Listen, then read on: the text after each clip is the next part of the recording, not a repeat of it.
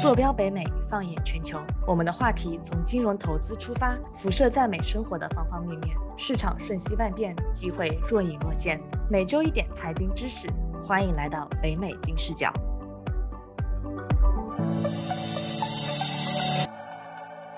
Hello，大家好，我是尽人事听天命，一切努力到刚刚好就躺平，等待好运降临，一夜暴富的 Brenda。大家好，我是在金融圈奋力研究时间九年，踩雷无数后拒绝一切无脑忽悠，无时无刻想要避坑的超理性消费者和投资者 Alan。上期节目里面啊，其实我们跟夏博士聊了，似乎一夜海棠花开的元宇宙这个概念啊，也谈到了很多所谓的元宇宙，其实现在没有专门为其服务的底层技术的重大突破。所上期节目中也聊了很多，比如说虚拟偶像啊，一些数字人啊，博士也提到了说啊，在现在的一些游戏里面有一些虚拟演唱会啊。然后包括初音未来等等的例子，呃，其实很多为大家所耳熟能详的技术，比如说 AI、人工智能、大数据呀、区块链、五 G、云计算以及 VR、AR、虚拟现实等等这些技术一起构成了元宇宙所需要的技术堡垒。那在这一期节目中呢，我们其实是想要跳脱出元宇宙，更专注于这几个为其铺垫的底层技术，一起探讨这些技术是怎么让我们老百姓的现实生活更加美好的。Hello，Hello，欢迎夏博士再次回到我们的节目，给我们的听众朋友打个招呼吧。Hello，北美金视角的各位听众，我又过来了，谢谢大家的支持。啊，本期呢，我想跟大家继续聊一聊关于元宇宙相关的基本技术的话题。对，其实我们作为老百姓啊，可能最耳熟能详的一类技术啊，就是虚拟现实了。它应用于其实我们生活的方方面面。举个例子，比如说宜家的 AR 智能看房啊，然后最近刚出的小米的智能眼镜啊，包括 HTC 的一些 VR 体感游戏，有风吹啊，有火燃烧的感觉啊，对吧？等等这些，您可以给我们介绍一下这类技术的原理到底是什么吗？首先呢，呃，主持人刚刚总结的这几类技术啊，就是 VR、AR 还有 MR，呃，他们都是对现虚拟现实的一种更改。VR 就是它的全称是虚拟现实，AR 是增强现实，而 MR 是混合现实。VR 呢是呈现了一种完全虚拟虚拟化的世界，AR 呢是在真实世界上叠加呃虚拟的世界，MR 呢是把真实世界和虚拟世界混合起来。这三种技术呢，实际上都基于三个最基本的技术。首先呢，就是显示器技术；第二个呢是柔性传感器；第三个呢是 AI 芯片。但是呢，如果从元宇宙的这个角度来看啊，呃，我们要注意到真实感和交互能力，它实际上只是元宇宙的下限。也就是说，我们想要构建一个元宇宙，这些呃真实感和交互能力这些基础平台，它只是一个最基本的一个东西。我们要把这些最基本的东西做好，我们才可以谈到所谓去构建元宇宙。刚刚我提到了，就是如果我们要把这个元宇宙的下限给它设立好的话，我们要三种技术：显示器技术，还有传感器技术，还有 AI 芯片。那么我建议呢，就是关注一下下一代的显示器技术。第一个是 Macro LED，呃，我们当前呢用的显示器，不管是电视的显示器的，还是手机上的这种显示面板，大多数都是 OLED。然后呢，苹果呢是今年刚刚开始使用 Mini LED，在呃在那个 iPad 上使用。呃，而下一代的这个 Micro LED 呢，是一个新一代的显示器技术，将会极大的提高这个显示的细腻度。这样呢，当这个显示效果提升之后，才能够给人们在这个 VR、AR 和 MR 上形成足够的这个视觉的真实感。这是视觉上真实的一个基本。然后呢，再是这个触觉和交互能力上，那么依赖现有的这种传感器技术，那是远远不够的。我们需要去大力发展这个柔性传感器技术，也就是说可穿戴的一些传感器啊，或者是电子皮肤，还有电子肌肉。这些，嗯，给人们一个更好的这种真实感和交互能力。第三呢，就是 AI 芯片，嗯，呃，因为我们要达到这个元宇宙的下限，我们需要最基础的这种智能化的运算以及 AI 的能力。那么呢，本地的 AI 芯片的发展必须是达到足够的一个高度，才能够集成到我们的这个虚拟设备上去，为我们提供一个比较好的一个交互感。其实我对 VR 游戏这一块啊、非常非常的看好啊，因为、嗯呃 Steam 嘛，大家都知道对吧？一个游戏平嗯台，它之前嗯就推出了很多 VR 的游戏，纷纷都在这个 Steam 平台上登录。相当于说，你只要去买一个配套的 VR 眼镜，你就可以去玩这些啊、游戏，也看的，而且玩家的热情也非常的高，下面的评论也非常的好，所以我还挺看好这一块的。对，您刚才提到了，呃，第二点我觉得特别有意思，就是这个传感器，说虚拟皮肤、虚拟肌肉，啊、这个在我们的真实世界的日常起居中，嗯，可以想象到有哪些应用的场景吗？是说我起床不需要我自己起，然后这个肌肉帮我起吗？我不太理解这个这个是会怎么被应用到我们的啊、生活中呢？这个呢，就是说我我所说的这个真实感和交互能力里面的交互嗯能力。呃，比嗯如说你在虚拟世界里面与人们交往，呃，如果是要完成一些握手啊或者拥抱啊啊这样一些基嗯本的这些呃社交行为的话，那仅凭视觉这个是无法表达出来的。这个时候呢，借助这些柔性传感器就能更好的进行交嗯互。嗯，了解。所以它其实是呃，帮我们去在虚拟世界里面加了一套、加载了一套假的肌肉，让我们去感知别人握我们手和抱我们时候的那个触觉感，是吗？是的，是的。嗯，了解。哦，我还以为说是那这些不管是 AI 算力啊、芯片，还是说我们的这个现实的增强，就是视觉的增强，有没有对我们现在的生活场景有帮助？比如说，我可能想要增强我的运动能力，我是不是可以通过这些系统，让我在家甚至都可以提升我自己的运动能力，不需要到球场去跟别人格斗，我在家就可以感受到跟别人啊、对抗的这种啊、技能呢？有这种可能性吗？嗯，我认为有这种可能性的，比如说用柔性传感器来仿真这种受击打的这种感觉，就可以在元宇宙中实现这么一个拳击场上的对抗的这么一个游戏。嗯嗯，我之前还了解过有一款产品叫 Future 魔镜，其实它非常的像这个，就是通过一些传感器，然后你可以跟着这个镜子跟这个教练做。其实我觉得一定程度上也有点像啊、这个元宇宙一个健身的概念吧，挺有意思的这个。那如果加上刚才就比如说他他应该只只是健身嘛，但是还嗯是真真实生活中的那个肌肉的酸痛感。但我想的是，可能就是大家如果想要躺平的健身，就你带上那个假的肌肉，你在游戏里面健身，其实你没有健，但是你的肌肉有酸痛感，我觉得这样也蛮好的。那我天天躺在这里，对对对对，就你脑子里面你已经瘦了，但其实你没有瘦，也挺好，可以可以。啊、我嗯，我发现你是我们上一期聊到的所谓的躺平派的一员。那 是我吗？还是？你 都是 都有都有想要躺平的那一个基因在。如果让我躺平，我就选择嗯，在上面做饭，就是一直做饭，就各种食材都可以做，饭但是吃了又不会胖，因为脑子里有那种味感器，已经尝到过味道了，就不会有肥胖的哦感觉。对，就是所有想做不敢做的事儿，然后想做不能做到的事儿，全都在元宇宙中实现了。了解。那您刚才说了这么多啊、技术的根本，所谓说元宇宙的下限，那这个下限离我们到底还有多远呢？还是说已经在了呢？现在的这个 VR、AR、MR 这三个嗯 R 的这个发展呢，实际上大家也可以看到了，就是从一五年火了之后到现在，实际上是已进入一个沉寂期了。啊、嗯也就是说呢，它现在的这个技术平台实际上还对人类来说不够友好。嗯、像这些呃头盔呀、这些传感器啊，都过于笨重，嗯然后太过于耗电，呃，嗯佩戴的感觉也不是很舒适。我们嗯现在就是家用的这些 VR 设备啊，现在都已经呃不是很有话题度了，呃，但是呢，呃，大家可以注意到一个，就是在商场里面，这这这些集中式的这些 VR 的这些体验店，它还是有一定的客流量的。呃，嗯所以说呢，这种集中式的体验的这种呃店呢，可能是未来更好的一个推广的一个方式。了呃，但是呢，现在如果要直接进入家用、进入个人用的设备，呃，现在呢，感觉技术上还是有一定的门槛。嗯，也就是说，我可以偶尔试一下、体验一下，但是真的要让我在日常生活中一直带着它去用它生活，可能还没有到那个阶段，对，还远没有到啊这个阶段。还远没有到，还有多远呢？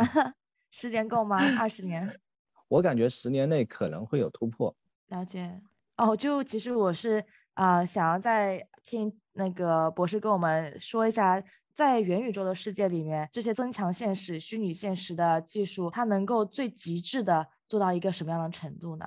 嗅觉，你刚才说到了触觉，嗅觉可以吗？呃，嗅觉也可以，都可以吗？嗯，怎么做到的呢？呃，实际上大家有没有去看过一些，就是放电影的时候，你佩戴一个那个呃那个我不太记得叫什么，它可以释放各种味道的，然后增强你的这个观影体验啊。实际上，所以实际上这个嗅觉依然是可以就加入到这个感官体验中的。那它是有一个小的盒子放在这边，放在头的旁边，然后有什么味道就喷什么味道吗？这个这个是个集中的香薰盒吗？怎么实现的？嗯，对，它里面实际上是预备了各种的化学物质，啊，当然是对人体无害的啦。就是它会根据那个电影的场景释放相应的这个化学物质，来模拟你的这么一个嗅觉的感受。我当年看那个《攀登者》那个电影的时候，我就佩戴了这个一个那个嗅觉盒子，就是环绕的在脖子上的，啊，那么它在那个有火呀。有那个在在雪山上呀，那些场景中，它就会释放相应的这个味道，你就可以闻到，就是像雪的时候就有那种冰凉的那种气味出现啊，就模拟这种在雪山上的场景。嗯嗯，了解。我之前我还记得，就是我对这个 VR AR 的理解，可能是甚至从小学就可能已经有出现这个概念了。就那时候科技馆，上海的科技馆有一个。电影院它是椅子会前后摇，然后当电影里面出现地上爬螃蟹的时候，它脚下就会有东西在那边乱窜，包括你这 个还会前面会有水滋出来。其实它是这个最基础的一个模拟嘛。我的理解以后可能就是这些所有的下面有东西窜啊，然后前面有东西晃啊，然后有东西烧啊之类的，都会集中在某一个可穿戴的设备上，是可以这样理解吗？对，是的。嗯。了解，哎，那如果说我在这个元宇宙里面谈恋爱，然后我谈了一个男朋友，我跟他牵手，这个牵手的触感也是能有产生的吗？或者是这种心动的荷尔蒙的这种分泌，也也是可以产生的这种吗？呃，首先呢，牵手这种感觉其实是可以用柔性传感器来模拟的，这个是没有问题的。啊，比如说戴一个电子的皮肤手套这样子进行模拟，啊，然后你所说你所说的心动的感觉啊。这个这个就很难 很难进行一个量化的一个模拟了，因为我感觉的话，呃，我我是这么认为的，如果是想要体验体验爱情的心动的感觉啊，那最好是真实的，你对他是真的有心动的，而不是因为某些外界的刺激而导致的，因为这有一个不好的一个地方，就是万一是有人想控制你呢，对吧？借助这些，对。坏人想控制你，借助这些刺激，让你误以为对他发生了心动的感觉，这样子，那不就是，那不就变成一种新新型诈骗手段？新型的虚拟世界的呃杀猪盘。是的，这个这个非常有意思，很期待这些技术十年以后能，嗯，发展到。什么样的状态？嗯，然后因为我自己是学金融的嘛，其实我也有一些关于金融方面的问题。其实我们之前有很多节目也做过虚拟货币，像比特币怎么交易啊，也做过这个金融企业的数字化转型，比如说哪些企业做了一些 online 的什么呃技术，它能省成本等等的。嗯，然后我也观察到说，去年的时候中国发行的这个。呃，数字呃，人民币数字化，就是说大家手里的钱都可以一比一的去兑换人民币，然后去交易等等的。就我觉得这都还挺有意思的，因为我小时候啊，就用还用那个 QQ，有 QQ 币，对吧？还有线上各种样的线上的资产，就是类似于这种虚拟货币或者是虚拟财产，它的价值和意义会是怎么样的呢？特别是在元宇宙的世界里，它会给这一些虚拟财产和数字货币带来什么样的革新和挑战呢？首先，我们要了解一个概念，就是不管是用货币还是用其他的一些手段来进行交易的话，这个交易的本质都是对劳动的一个交易。也就是说，我们用货币给你的劳动来进行价值的一个衡量。那么呢，在元宇宙中，你当然也是会进行劳动的，但是就是看你具体的进行的是什么样的虚拟的劳动啊。比如说，你可以在里面进行艺术的创作，或者是搭建各种基础设施的模块供大家使用，比如说地产啊，或者是基础的设施建设啊，你造一座桥、修一条公路啊，这些都算是一种劳动。那么既然有了劳动，那就必须要有一个货币去衡量它的价值，这又是这个数字货币和这个虚拟财产之间的一个关系。在元宇宙的这个情景下呀，我相信呢，应该是社交头部企业会去掌握这种定价权，因为这些社交公司的话，其实他们很早就是希望把这个比特币啊、这些数字货币啊这些发行权掌握在自己手中，但是实际上政府是千方百计想要拦截他们的。因为从过去的这个经历，大家也可以看到，就是之前 Facebook 想要发行它自己的这个数字代币，但是被美国政府给叫停了。但是大家都实实际上都是不放弃的，不管是特斯拉，还是 Facebook，还是国内有这个滴滴，他们都是花了很多钱去购买这些比特币啊，以及其他数字货币。这个是为什么呢？因为在我的理解啊，因为比特币跟虚拟财产它是有一个直接的关联的。不管怎么样，如果你要交易虚拟财产的话，就必须要有这样一种货币，而这个货币实际上它跟现实中是跟算力来绑定的，也就是说你的算力是多少，就决定了你的这个货币的价值是多少。呃，这怎么说呢？就是，呃，你在虚拟世界中劳动啊，实际上都是一种算力的一种消耗。比如说你要建造一栋虚拟的大楼，那么你就要。消耗相段相应的计算能力，把这栋大楼给建设出来。所以说呢，算力是虚拟财产的一个锚点。呃，而经济基础决定上层建筑嘛，所以我们的这些社交网络的公司肯定会千方百计的去掌握这些货币的定价权。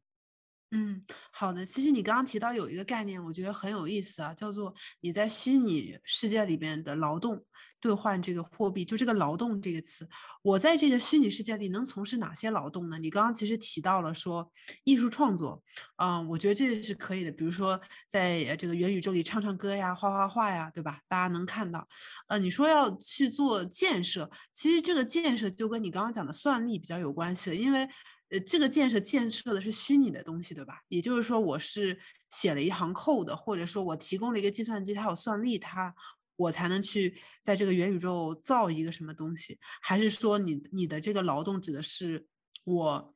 真实世界中就是会搭桥，我去这个元宇宙里去搭一个桥呢？不，我指的这个劳动呢，嗯，大家可以更通常的、通俗的理解为就是码农的劳动。就是各种程序员去写代码啊，只不过这种写的形式换了，可能就像那个 Minecraft 里面那样去搭建各种各样的建筑物啊。呃，因为这个呃元宇宙呢，呃虽然平台是这些大公司给的，但是里面的内容实际上是大家共同搭建的。呃，举个现实中的例子，就像那个 B 站、哔哩哔哩，啊，它就是一个这个视频内容的一个平台，但是里面的内容提供者呢？都是我们广大的这些 UP 主，也就是说，在元宇宙中呢，大家的劳动也就是共同来搭建这个元宇宙。哦，理解理解。所以说，呃，他可能会用一种新的形式去写 code，就是不是说一定要程序员，但是说是一种可以支付兑现成数字货币的一种劳动，是吗？是的，啊，就像哔哩哔哩上的 UP 主，就是上传视频，然后赚取这个。点赞和投币，这就是对他劳动的一种支付。嗯嗯，那还有一个问题啊，就是你刚刚也讲到了，Facebook 发起数字货币失败，就 Libra 这个失败了。其实它失败也有也有很多。啊，传言说，啊，如果说 Facebook 它很有钱，它又掌握自己的货币，其实是会威胁到国家主权的。嗯，当然可能是个阴谋论了。但是啊，不管怎么样说，如果说元宇宙做的非常大，可能大家都有元宇宙的货币，它都在元宇元宇宙有一个 ID，是不是相当于说元宇宙形成一个新的，嗯，一个新的国家呢？可以这么理解吗？呃，这个长期来看确实是有这种危险。我相信这个也是政府在考虑这个事情的时候，它的一个出发点。呃，但是我个人认为啊，至至少在短期来看，这种威胁还并不是很显著，反而是国家之间的这个差异更需要让人关注。呃，什么意思呢？就是，呃，不管是元宇宙还是现有的这些社交的平台，呃，我们现在虚拟财产还有数字货币和现实货币之间都有一个问题，就是我们实际上有一个现象，就是实体的财产正在向虚拟财产转移。什么意思呢？还是我还是以 B 站举例啊。就是大家的劳动，就是产生了各种各样的视频。那么这些视频上传到网站之后，它就变成了虚拟财产，也就是一种实体的劳动。实体的财产就是 UP 主们呃购买的各种拍摄设备啊，呃显示设备，它的这些财产的价值在往虚拟财产转移。那么呢，这个时候呢，如果是通过数字货币来进行交易的话，虽然说这种交易表表面上是公平的，但是我们要明白，数字货币，比如说比特币，它是用都是用算力算力挖掘出来的，啊，那么谁掌握了大的算力，他就其实掌握了这个货币的定价权，嗯，呃，这样的话呢，呃，而算力又是怎哪来的呢？算力实际上取决于高端制造业，这些高端制造业都掌握在发达国家手中，也就是说，呃，这种虚拟财产的财产呢，通过数字货币来进行交易，相当于发达国家在对发展中国家进行一轮收割，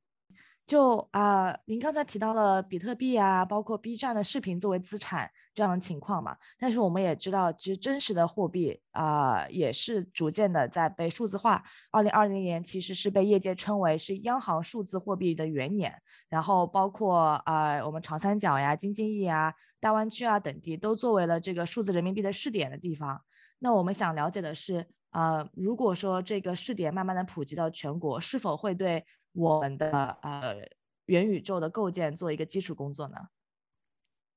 就以后我们在呃虚拟世界里面花的不是虚拟的货币，是真实的数字的人民币呢？是这样的，就是呃数字人民币和比特币这些其实还是有本质的区别的，呃，因为数字人民币它还是一个主权的货币。它的信用是由国家来保证的，而比特币这些虚拟货币呢，它是没有一个信用的保证，它依靠的还只是纯粹的这种像就是稀有性啊，还有不易腐蚀性这些来作为一个货币的一个基础的一个东西在这里。但是呢，它是不是货币，实际上我感觉还是由这些早期的这些比特币的这些推广者。炒作起来的，但是呢，我觉得也不能完全就把它否定掉，因为呢，实际上呢，它是对元宇宙里面的一些自由民啊，具有一个很大的意义，就是他们如果想不受政府监管的话，啊，用这个比特币是更加的方便。那么就是在这个数字主权货币和这种非主权货币之间，实际上就有一个冲突在里面，呃，这也是我们国家就是坚决想要杜绝掉这个数字货，呃，这个虚拟。货币这种发展的一个原因，呃，因为它不仅是不受监管，而且也刚刚就是我说过的，它实际上是意味着这个现在的具有高端制造业的发达国家对发展中国家的一轮收割。嗯，了解，非常有意思。那我们这个虚拟财产和数字货币，它一定程度上是帮助了元宇宙的构建。那反过来说，元宇宙对于这两者，对于我们的虚拟财产和数字货币会有什么样的影响呢？在将来呢，元宇宙里面的各种交易肯定都是会使用数字货币来进行来进行的。那么我觉得有两种可能吧，一种呢就是呃各个国家的主权货币依然存在，只不过是被数字化了。那么在元宇宙中呢，就通就同样还是需要有一个结算中心。第二种可能呢，就是各大的这个元宇宙的创办的公司，它呢是想掌握自己的头部的这个企业定价权，啊，以及它想影响这个价值这个价格的波动。那么呢，它就会千方百计的发展自己的这些数字货币，也就是像比特币这些类型的这些呃虚拟货币。所以呢，这同样是一个公司和这个呃政府之间的一个博弈的存在，了解了解，嗯，特别有意思。那其实我们啊之前聊了那个 VR AR MR，就是 VR AR MR 是让我们这个元宇宙这个虚拟世界成型的这么一个底线的存在。然而，虚拟财产与数字货币是让我们能够在这个世界里面，嗯，正常的交易啊，正常的沟通的这么一个载体。那另外，其实我们也想聊的是，我们在这个世界里面的存在，也就是数字人。对吧？就是我们在这个世界里面到底会以怎样的虚拟的形象出现啊？这个概念其实已经不新了。包括其实之前爱奇艺有一份关于虚拟偶像的报告，他说截止二零一八年，中国有三十多个虚拟偶像或者组合出道。你想是三年以前了，那到今年以后，到今年这个数字一定是更为可观的。那包括最近 Nike，它其实发布了自己的一个 Avatar 虚拟伙伴的形象，作为它一个呃会员进阶计划项目的重要的实验。它怎么玩呢？就是啊，每个人都会加入会员，然后你有一个自己的虚拟形象，然后玩小游戏去攒积分啊、答题啊之类的。嗯，积分越高，你可以去在这个社区里面啊兑换一些东西，兑换一些礼品，大概是这样的一个玩法。那。我们其实想了解说，如果有一天我们所有人都以虚拟的形象示人，对吧？那这样的技术啊，目前我们研究到什么阶段了呢？它是否成熟呢？呃，是这样的，就是如果仅仅是为我们个人啊定制这个虚拟形象的话，呃，现阶段现阶段的技术其实已经是相当成熟了。怪不得，怪不得品牌都开始用了，已经。啊，对，因为不管是在游戏中啊，还是就是呃，刚刚你提的提到的各种呃品牌使用的这种虚拟偶像来说，他们的这种捏人的技术都已经是很成熟的。呃，你进入任何一个游戏，想要捏一个你满意的形象啊，那大家嗯各个各个这种三 A 大作的这种游戏，它都有提供相应的工具。嗯，呃，但是呢，我想就是呃，我们不能只停留在这个皮相上面，我们还要看这个本质，因为数字人这么一个东西呢，它实际上它应该是跟人工智能、通用人工智能结合起来，它才有更大的用武之地。刚刚我们提到的这个呃虚拟的偶像，比如像呃洛天依嘛，洛天依，比如说今年都已经登了今年的春晚，还有刚刚其他几个虚呃主持人提到的这个虚拟偶像，他们呢更多是。作为一个商业用途，去面向大众的这么一个商业用途的这么一个形象而诞生的，嗯呃，但是呢，就是最近呃一两年，由于这种大规模预训练模型 AI 模型的存在，这么一个呃数字人，有虚拟人，呃入学清华大学，呃在我们国内技术界呢也是呃引起了很多的关注。这就是说呢，这些将来这些通用的人工智能啊，可能就是依存于这个。数字人这么一个皮囊，跟我们人类来共生共存。那么呢，呃，在这些数字人成长起来之后啊，呃，我认为呢，可能有两种方面的这种应用。呃，第一个呢，就是有赖于脑机接口来实现这些数字人对我们进行智力辅助。什么意思呢？就是说人工智能啊，不管怎么样，最终它是对我们来说啊，它是对我们的一个辅助的工具。那么通过脑机接口把这些数字人接入到我们的这些呃思想当中，然后为我们提供智力上的辅助，那么就是呃相当于对我们人类的一个智力的一个大的飞跃，这是它的第一个应用方面。第二个呢，就是使用数字人对我们人类进行情感的辅助，因为呃数字人呢实际上是按照我们人的。呃，想象我们的需求来进行定制的，那么就是对我们人来说，如果有相应的情感上的需求的话，也可以定制他们来满足我们情感上的需求。比如说，呃，有些人是渴望某种理想中的爱情啊，就可以这样定制。啊，这个这个，我只举个例子啊，比如说大家可以去看看一个电影，叫做那个《银翼杀手二零四九》。啊，这个应该是前年还是什么时候上映的电影啊？里面就有这个呃 AI 的女友来陪伴这个主角啊。我就举这么一个例子，点到为止。嗯，没有，不要点到为止，我们还是很期待的。因为你一讲到说情感的陪伴，我第一反应就是捏一个自己理想中的男朋友。我觉得那这样那这样会造成一个问题啊，所有人都不想在真实世界里面谈恋爱了。我们的繁衍的问题怎么办？我们的老龄化，这个这个社会结构没法解决了，没有，更没有人愿意生生孩子了，全都去网上谈恋爱了，造了一个自己，造了一个自己理想中的伴侣，对，还能牵手，你说，对，还能牵手，对吧？我这个什么软性，那个叫什么 软传感器吗？柔软传感器，柔柔性传感器，柔柔柔性传感器，对吧？我到处贴，我贴手上，我贴我的脸上，就他碰我的时候，我都知道这个 怎么办？到底是造福了我们人类，还是灭绝了我们人类呢？而且说到这个辅助，能不能就是我捏自己的？你不是有捏脸吗？就是我能不能捏一个很聪明的我，且很。情商、智商双高的我，我不是捏男朋友，我捏一个这样的我行不行？这个虚拟人呢，智商比我高，情商也比我高，就是我在这虚拟世界里活着的时候，我。比如说跟异性接触的时候，我不知道说什么，突然间我脑子里边有一个人提醒我，我应该这么说话，啊，我情商就感到提高了。可能我现实中我这个数学不太好，我这个元元宇宙里有一个东西在辅助我，我可能哎数学特别好，算的特别快，思路很清楚。有没有辅助我自己的这种东西，也很有意思。嗯，